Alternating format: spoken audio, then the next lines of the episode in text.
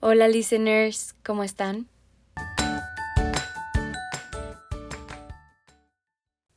Bienvenidos una vez más a otro capítulo de Entre Líneas. Este es nuestro capítulo número 3. Y pues hoy también tendremos un invitado muy especial que sabe muchísimo del tema porque creo que es algo que a todos nos tiene preocupados. Y las predicciones que tendremos hoy creo que son las más adecuadas para qué pasaría si todo el sistema financiero está en problemas. Sin más, les quiero platicar de nuestro invitado. Felipe Perezosa es licenciado en Administración y Finanzas por la Universidad Panamericana, maestro en Administración con especialidad en Finanzas por el IES Tanahuac y doctor en Ciencias Económico-Administrativas con mención honorífica por la Universidad Autónoma de Querétaro. Se ha desempeñado como consultor senior de inteligencia financiera en EY, gerente de Afore y de fondos de inversión en Profuturo GNP, consultor, profesor e investigador. Actualmente es profesor de planta en el Departamento de Contabilidad y Finanzas de la Escuela de Negocios del Tecnológico de Monterrey. Es autor de los libros La Administración de Fondos de Pensiones de Capitalización Individual en el Contexto Mexicano y Finanzas Populares en México, ambos publicados por Editorial Fontamara, además de artículos científicos y ponencias nacionales e internacionales. Es miembro del Sistema Nacional de Investigadores, nivel candidato, y miembro honorario del Colegio Actuarial Mexicano. En cuanto a su actividad docente, imparte materias de mercados de dinero y capital, finanzas internacionales y administración de riesgos y econometría financiera. Sus líneas de investigación incluyen tópicos de microfinanzas, inclusión financiera y responsabilidad social de las instituciones financieras. Para que vean, hoy sí tenemos un invitado de lujo. Y bueno, vamos a empezar con una pequeña introducción para después cederle la palabra a Felipe. De acuerdo con Banjico, el sistema financiero es el conjunto de instituciones, mercados e instrumentos en el que se organiza la actividad financiera para movilizar el ahorro a sus usos más eficientes. Prácticamente el sistema financiero hace que los recursos que permiten desarrollar la actividad económica real, a ver, la economía real es aquella que se encuentra en el producir y consumir, lleguen desde aquellos individuos a los que les sobra el dinero en un momento determinado hasta aquellos que lo necesitan y así les facilite compartir los riesgos. Les voy a mencionar unos conceptos muy importantes para que los tengan en mente durante el podcast. 1. Índices de capitalización. El índice de capitalización es aquel que representa la fortaleza financiera de una institución para soportar pérdidas no esperadas obviamente en función de su perfil de riesgo. En México, el índice de capitalización mínimo es de 8%. 2. Tasas de interés. Quienes necesitan en el corto plazo más dinero del que tienen para invertir en un proyecto o para hacer algún negocio, para cubrir una obligación de pago o cualquier cosa, están dispuestos a pagar en un determinado periodo y mediante un plan de pagos obviamente previamente, a un costo adicional por obtener de inmediato el dinero. Este costo es la tasa de interés. Durante el podcast, Felipe les explicará más conceptos, pero yo quiero que tengan estos principalmente en mente por ahorita. Ahora sí, vamos a empezar. Hola Felipe, ¿cómo estás?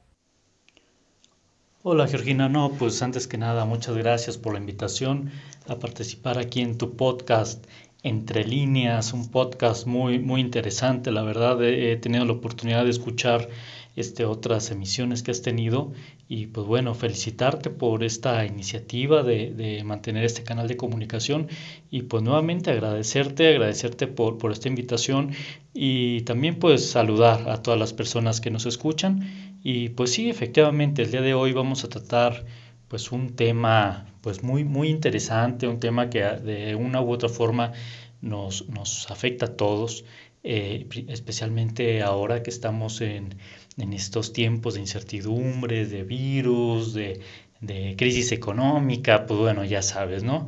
Entonces, este, pues bueno, definitivamente todos tenemos alguna relación con el sector financiero, ya sea como clientes, como cuentavientes, como eh, usuarios de una tarjeta de crédito, de algún seguro, de algún otro tipo de instrumentos. Y pues lo que pueda pasar con el sistema, pues nos puede afectar a todos. Esto ya lo hemos vivido en nuestro país en otros tiempos. Obviamente cada, cada época es diferente, es única, tiene sus propias particularidades, pero pues bueno, es, es buen ejercicio eh, analizar y replantear bien las cosas de qué es lo que se nos puede venir encima con toda esta situación que está ocurriendo. No, gracias a ti Felipe por acompañarnos el día de hoy. Y bueno, como dices, pues todos somos parte del sistema financiero hoy en día y pues del mismo también dependen muchos factores, como las regulaciones, estabilidad, tasas de interés, índices de capitalización, crisis, etc., etc. Y me gusta mucho el tema de hoy porque creo que estamos en el punto clave o en la cuerda floja, como le diría. Y hay muchas dudas todavía de qué pasará y cómo pasará y sobre todo por qué pasará. Entonces quisiera empezar a preguntarte, ¿cuál es tu predicción de este tema? ¿Qué pasa si todo el sistema financiero está en riesgo? Bueno, mira, antes de, antes de contestar directamente tu pregunta y cómo eh, usualmente ocurre en estos temas de, economía y de finanzas, eh, las, las respuestas no son necesariamente sí o no, no, no son tan tajantes, sino hay que entender un poco el contexto porque pueden ocurrir varias situaciones, ¿no? Entonces, bueno, en primer lugar, hay que entender cómo funciona el sistema financiero y particularmente los bancos, ¿no? La banca, que es el, sector que más nos interesa en este momento. Eh, primero, los bancos eh, son intermediarios, ¿no? Si uno va al, banco a solicitar un crédito, no es dinero del propio banco ¿no? que te están prestando, sino a final de cuentas ellos realizan un servicio de intermediación. Ellos reciben la captación del ahorro del público y es ese ahorro que ellos reciben el que colocan ¿no? a través del crédito para el dinamismo de la economía y para financiar distintos proyectos. Ahora, em, en este momento, la situación que se está viviendo, pues definitivamente es una situación de incertidumbre ¿no? y de crisis. ¿no? Mucha gente está en sus casas haciendo home office, hay pocas ventas, están batallando los comercios, los restaurantes, etc. Entonces, estamos en una situación en donde, por ejemplo, este pequeño empresario que está batallando puede necesitar más crédito, ¿no? más liquidez para poder sobrevivir, pero al mismo tiempo eh, hay menos ahorro, ¿no? O sea, puede haber menos ahorro. O sea, si, si de pronto otros pequeños empresarios recibe, tienen menos ventas, tienen menos recursos para, para poder este, ahorrar, eh, hay, hay, una disminución en, en, los ingresos de las personas, ¿no? Personas que han perdido su empleo, etcétera, pues entonces existe un desbalance, ¿no? Entre lo que las instituciones bancarias pueden captar y lo que pueden prestar. Entonces, ante este sentido, pues es que la banca sí tiene, eh, actualmente está visualizando este posible riesgo, pues de, que se incremente la, la, morosidad, ¿no?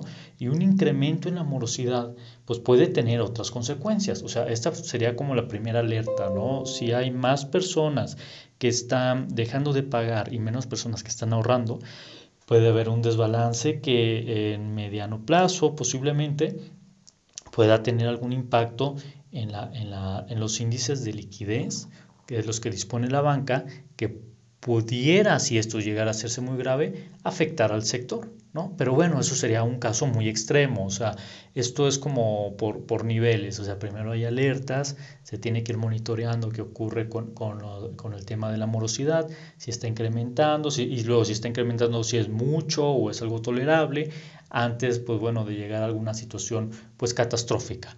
Eh, lo que sí es cierto, pues es que es un tema que sí hay que ir observando, que pudiera detonarse en una situación más delicada, por lo pronto es únicamente esto, ¿no? Algo que se tiene que ir monitoreando y que hay que cuidar que no vaya a crecer demasiado. Exacto, y como dices, o sea, esto no es de un día a otro, también la alerta comienza para implementar las medidas necesarias en lo que se pueda, y también es una cuestión de observación detallada, porque creo que estas crisis y estos riesgos en los sistemas financieros, que además son sistemas tan importantes para el funcionamiento del mundo, no salen de un día a otro y no es de que nadie se dio cuenta. Entonces sí, tienes toda la razón, es cierto. Ahora, te quisiera preguntar, ¿qué pasará con los bancos centrales, en los cuales son los encargados de mantener la estabilidad de precios en cada país? Quisiera saber qué podrían hacer ellos para evitar este problema. Bueno, hay, varias autoridades del, sistema financiero y cada una en su distinto ámbito, pues sí están evidentemente procurando eh, mantener la estabilidad del sistema. Si el sistema financiero llegara a tener una crisis muy fuerte, eh, llegar a haber un riesgo sistémico, pues no es bueno para nadie. Entonces hay distintas autoridades y cada una tiene distintos ámbitos de acción. Eh, aquí con respecto a tu pregunta, cuando comentas acerca pues, del Banco Central, pues bueno, aquí el Banco Central, eh, su función, evidentemente es una autoridad del sistema financiero, pero su ámbito tiene que ver más que nada con mantener la, la estabilidad de la moneda nacional. Eh, y, y, esto tiene que ver con, con también con el mantener cierta estabilidad con variables financieras. ¿no? Entonces, el Banco Central en México, que es Banco de México, recibe los depósitos de los bancos y al mismo tiempo les otorga créditos a los bancos y entonces ellos pueden influir en la liquidez que hay en el mercado. O sea, lo que hablábamos hace un momento, ¿no? Eh, ¿Qué pasa si hay más, más deudores que ahorradores? Entonces, en ese sentido, Banco de México le puede decir a, las instituciones, ¿sabes qué? Eh, te va una inyección de liquidez. Eh, hay un estímulo en cuanto a menores tasas para que tú puedas este, prestar más créditos y al mismo tiempo, este, pues bueno, eh, una, yo te puedo prestar, yo como Banco de México te puedo prestar dinero a ti banco para que a, tu vez tú como institución se lo prestes a tus clientes. Pero por otra parte tenemos otra autoridad que es la Comisión Nacional Bancaria de Valores. Y la Comisión Nacional Bancaria de Valores eh, en su ámbito, lo que busca pues, es que las, eh, los bancos y, otros, y otras instituciones financieras pues, tengan una operación sana. Dentro de esta operación, de, de, lo que se considera una operación sana, pues bueno, existen prácticas internacionales que bueno, ya, ya a raíz de otros fenómenos se ha visto que este tema de la supervisión bancaria, la regulación bancaria, es un asunto internacional. No podemos cerrarnos a que es un asunto solo de, de, nuestro ranchito, ¿no? Es un asunto internacional. Entonces existe una autoridad que es el Banco Central, de los bancos centrales, que se llama el Comité de Basilea, el Banco Internacional de Pagos, ¿no? Que tiene su sede en Basilea, Suiza. Que por cierto, el presidente del Banco Internacional de Pagos es mexicano y fue gobernador del Banco de México. Entonces, se han establecido algunos acuerdos en este Banco Internacional de Pagos y la Comisión Nacional Bancaria de Valores eh, se ha encargado de, supervisar que los bancos cumplan con estos acuerdos. ¿no? Y uno de estos acuerdos eh, tiene que ver con que los bancos tengan un colchón, ¿no? el que se llama el buffer financiero, y también con estas eh, reservas del índice de capitalización. Hay que tener en mente que el propósito de estas medidas es cuidar que el, que el sector bancario no vaya a tener una crisis mayor, ¿ok? Entonces las, medidas van en el orden de cuida el dinero, ahorra, guárdalo, no lo prestes eh, ante riesgos innecesarios, hay que ser muy prudente con el cuidado. Pero en esta situación del coronavirus, eh, como que la indicación es otra, ¿no? Es, ¿sabes qué? Si guardamos el dinero para alguna emergencia, pues ¿qué crees? Esta es la emergencia, ¿no? Entonces no hace mucho sentido ahorita la indicación de guarda el dinero, más bien la indicación a los bancos es presta el dinero. Entonces en este sentido la Comisión Nacional de eh, Bancaria y de Valores ha mostrado o ha mandado señales de flexibilidad en cuanto al uso de este buffer financiero, de buffer de capital a, a, los bancos, les está permitiendo hacer uso de ese colchón, de ese guardadito que tenías. Al mismo tiempo, que, que, llamando la indicación de que va a ser más, más flexible con este seguimiento del indicador del índice de capitalización. Eh, por ejemplo, actualmente eh, se requiere que los bancos tengan cuando menos el 8% del índice de, capital, de un índice de capitalización más un 2.5 adicional que se constituye con el capital, ¿no? O sea, en total un 10.5. Bueno, pues está permitiendo ahora la Comisión Nacional Bancaria que utilicen ese 2.5 para otorgar créditos y con esto reactivar la economía. Entonces, como podemos ver, Em, las, las, políticas de supervisión y de regulación del sistema financiero no es únicamente de una autoridad, de la banca central, ¿no? sino, de, sino es un tema más coordinado. ¿no? Intervienen distintas comisiones, la Secretaría de Hacienda, el Banco Central, Banco de México, y en este momento todos van en ese mismo sentido, ¿no? de facilitar el crédito eh, pero obviamente se tiene que hacer de una manera igual cuidadosa, ¿no? No, no podemos irnos al otro extremo porque entonces más adelante pues los problemas pueden ser otros. Y claro, así como en México hay varias instituciones encargadas, pues también lo podemos ver en otros países como en Estados Unidos, por ejemplo con el Federal Reserve Board, que se están moviendo lo más rápido posible para evitar que el impacto sea mayor. Y repito, o sea, evitar que el impacto sea mayor, porque saben que sí llegará tarde o temprano el golpe. Lo único es que las medidas que tomen pues van a amortiguar un poco la caída y también nosotros sabemos que si a ellos les toca, nosotros automáticamente igual. Importantísimo también mencionar que esta no es la primera vez que hemos tenido una crisis internacional o nacional.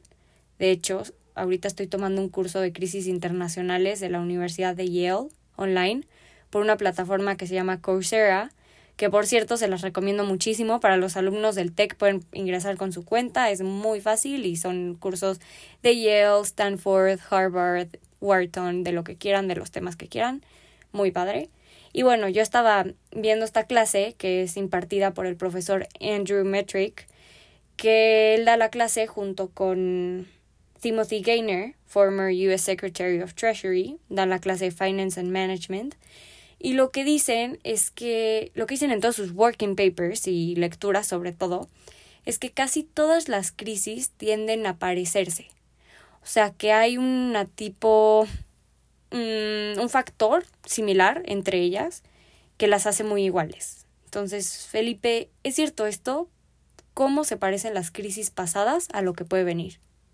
Bueno, sí, como, comentas, eh, tristemente tenemos experiencia en, las crisis, ¿no? Pero bueno, como todo, también hay que ver, hay que ver lo positivo, ¿no? Al final, experiencia es experiencia, ¿no? Y de, algo podemos aprender. Eh, ahora bien, eh, si bien todas las crisis pueden tener algunos componentes similares, la realidad es que también hay, hay distintas causas y distintos eh, fenómenos que pueden estar relacionados con, esta crisis, ¿no? Eh, por ejemplo, ahorita que mencionabas al profesor Andrew Metric de, Yale, eh, pues bueno, él, hace, hace un, par de semanas también le acaba de, mencionar que sí está muy preocupado por, por la estabilidad financiera, ¿no? En un, en un, foro en el que incluso pues también estuvo el decano de, la Escuela de Negocios del TEC de Monterrey, donde mostraba otra, otra visión, la visión pues de aprovechar, ¿no? Aprovechar el cambio, aprovechar la situación donde también se pueden presentar oportunidades. Em, esta crisis eh, sí tiene algunas diferencias con respecto a la crisis del 2008, por ejemplo. Aquí no, no, a lo mejor no es el momento de entrar en tecnicismos también por cuestión de tiempo, pero bueno, al final la economía tiene, podemos dividirla en dos la economía financiera, que es la economía de la liquidez, de los bancos, del acceso a, los flujos de, de, capital, y la economía real. La economía real son los bienes y servicios, es el trabajo, son los satisfactores, ¿no? Eh, entonces, la economía financiera sirve para que la economía real sea más eficiente. Nada más, pero tú no comas billetes, ¿no? Ni, ni, ni nosotros este, vivimos con moneda, de, monedas, ¿no? Los billetes y las monedas y las transacciones y las transferencias solo sirven para que nosotros podamos operar en la economía real. Bueno, la crisis del 2008, por ejemplo, fue una crisis financiera. Lo que estamos viviendo actualmente tiene su origen en la economía real, ¿sí? Este no es un tema financiero, por eso es que los bancos, ahorita eh, con la pregunta anterior que hablábamos de que si están en posibilidad de prestar dinero, pues sí, ¿no? O sea, sí, de hecho, los bancos no, no es el problema, no son el problema los bancos, contrario al 2008. En el 2008 sí fueron los bancos. Ahorita no. Ahorita es un tema de oferta y demanda de bienes y servicios y de, y de empleo, de trabajo. ¿No? O sea, no se está produciendo, la gente está en sus casas, no se está consumiendo, pues la gente está en sus casas, ¿no? Entonces, en, este sentido, es, una crisis eh, diferente, sí es diferente, y, bueno, aquí a lo mejor la, fortaleza que podríamos nosotros encontrar es en, la, en, la, mm, en el sector financiero.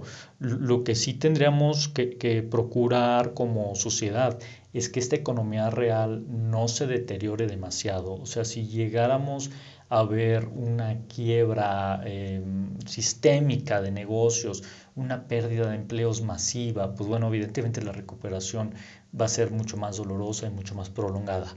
Si, si en este gran confinamiento, como ya le, ya le apodaron, este, logramos mantener, vamos a batallar, pero logramos sobrevivir, pues bueno, la recuperación va a ser muy rápida porque al final eh, tenemos un sector financiero que nos puede proveer de la liquidez necesaria para retomar el consumo, retomar nuestra actividad cotidiana pues con relativa facilidad, siempre y cuando, siempre y cuando el sector productivo pues mm, sobreviva de alguna manera. ¿no? no estoy diciendo que la tenga sencilla, pero que después de este encierro podamos salir y veamos que hay comercio, que hay restaurantes, que hay actividad entonces, en ese caso, sí podríamos pensar en una recuperación más o menos eh, rápida.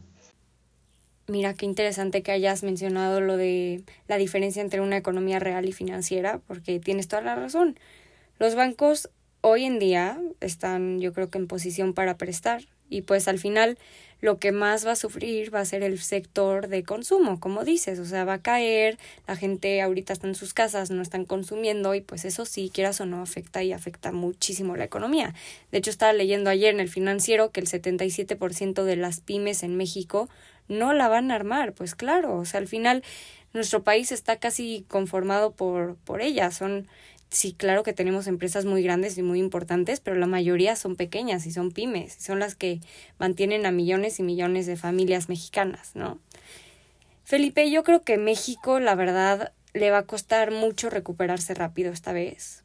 Sin duda, creo que no estamos listos para enfrentar, enfrentar otra crisis de esta magnitud, mínimo hoy, hoy en día. No veo que tengamos las herramientas financieras ni los incentivos fuertes en puerta que veo que otros países están ofreciendo para que la economía pues no la sufra tanto. ¿O me equivoco? ¿Qué piensas tú? ¿Tendremos incentivos que apoyen la economía o qué tan efectivos los ves? Bueno, pues, ¿qué te puedo decir? Mira, la verdad es que a mí no me gusta de pronto entrar en debates de tipo político que se puedan eh, tener alguna interpretación que no, que no debe ser, ¿no?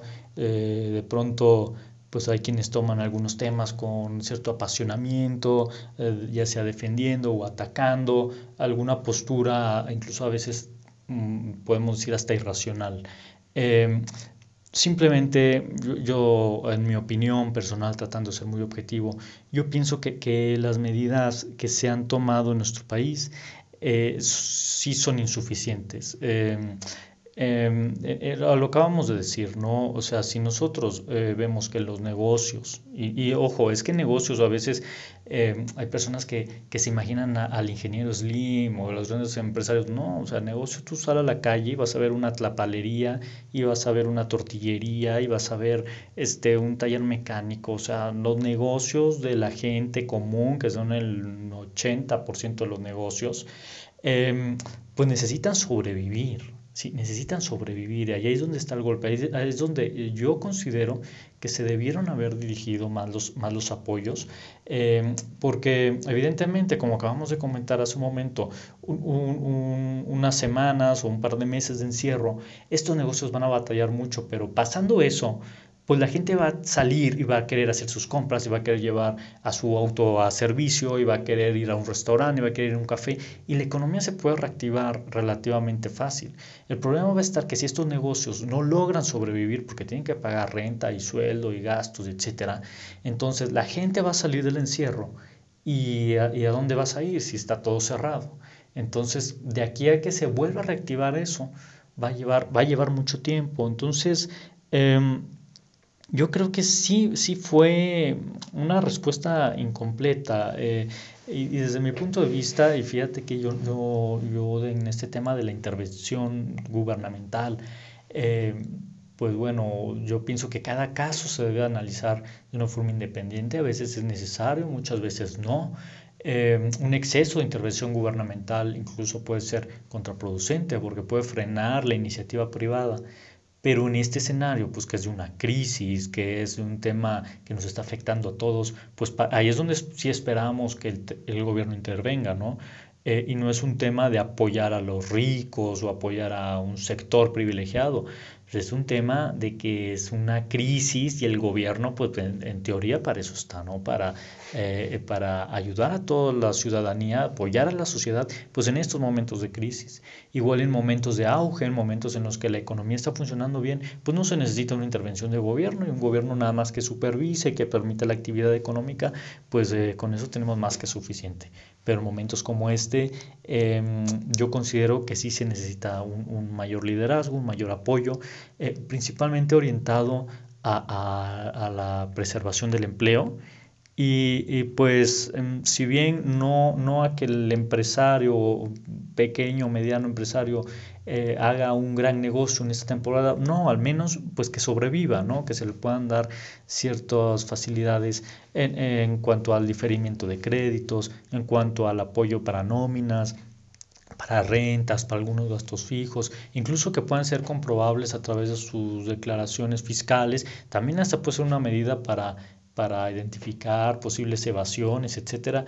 Pero, pues bueno, esa, esa considero que, que, pudo haber sido una, pues un apoyo más, más eh, completo, ¿no? Este apoyo em, a veces en, cuanto a, sectores eh, de la población con ayudas que son prácticamente dádivas, que no, que no pueden representar una mejora significativa en la calidad de vida de, generalizada, sino sectores de la población a veces muy, muy restringido, pues a lo mejor, pues obviamente que ayuda, definitivamente ayuda, es mejor eso a nada, pero no necesariamente soluciona, o sea, son, son ayudas muy este, insuficientes desde mi punto de vista.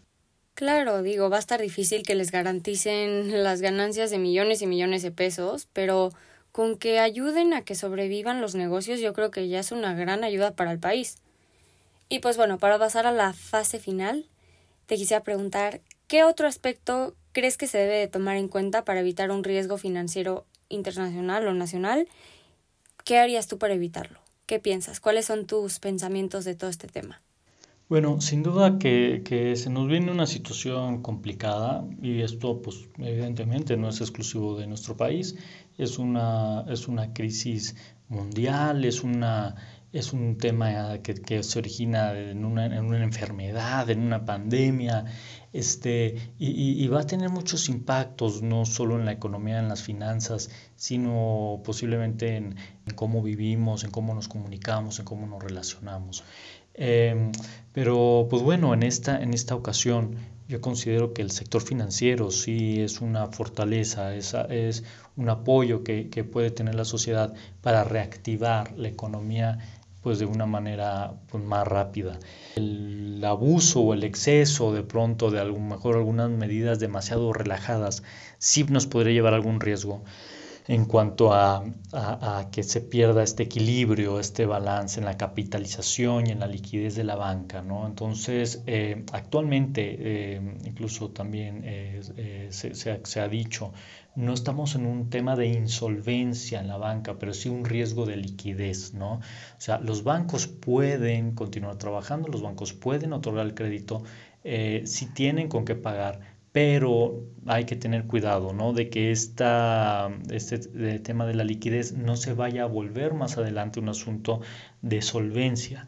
Y eso tiene que ver ya en la economía real. Si la crisis se prolonga, pues la gente va a dejar de pagar sus créditos. O sea, es lo, es lo lógico, ¿no? Cualquiera lo haría. Entonces, eh, la, la apuesta está en una recuperación rápida. Si, si nosotros podemos recuperar la economía rápido, el, podemos sobrevivir este tiempo de confinamiento pues a través de servicios financieros y de acercarnos a las instituciones financieras. Eh, y cuando se recupere la economía, pues bueno, se pueden, este, se, llegamos, regresamos a la normalidad, ¿no?